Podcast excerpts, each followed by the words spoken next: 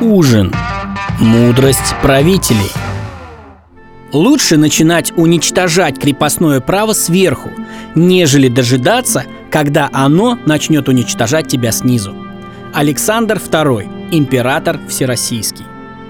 Воспитанием будущего цесаревича занимались видные ученые, государственные деятели и педагоги.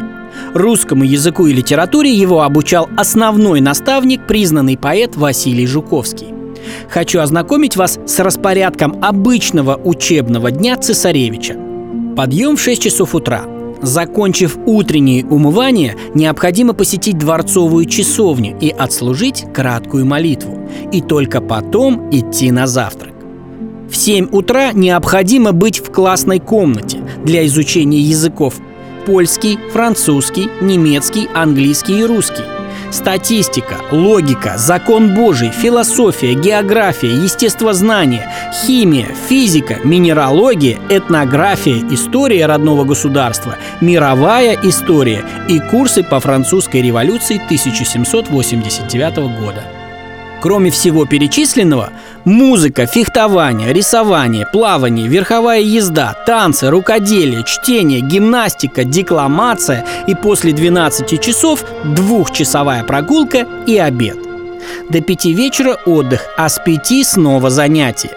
В 8 часов ужин, затем ведение дневника, запись основных происшествий дня, свои впечатления и состояния.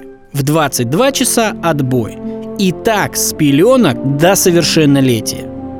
Александр II, прозванный за отмену крепостного права «освободитель», вошел в историю как проводник широкомасштабных реформ, изменивших экономическую и социальную жизнь страны. В 1863 году была проведена судебная реформа. Спустя год были учреждены всесословные и милостивые суды присяжных. Установлена гласность и в судебной практике независимость судей. В 1864 году в ходе земской реформы началось создание органов местного самоуправления. Появились губернские собрания и управы, затем городские думы.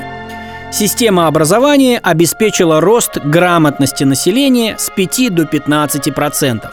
А кабинет министров при Александре был самым профессиональным за всю историю царской России – быть правителем не так просто, как многим кажется на первый взгляд.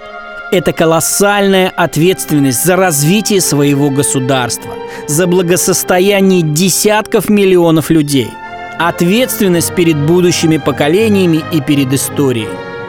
Поэтому прежде чем возложить такую ответственность на преемника, будущего императора с пеленок загружали различными науками и практиками, воспитывая в нем будущего управленца Российской империи.